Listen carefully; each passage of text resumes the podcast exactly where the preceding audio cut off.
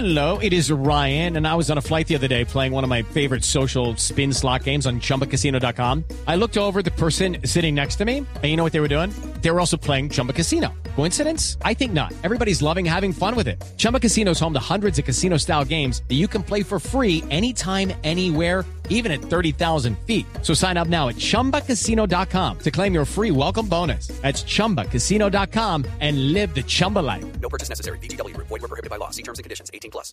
Entre tanto, sigue siendo delicada la situación de orden público en el suroccidente del país. En las últimas horas, el ejército logró frustrar un atentado terrorista de la guerrilla de las FARC contra las tropas y la población civil en el norte del departamento del Cauca. Juan Carlos Villani.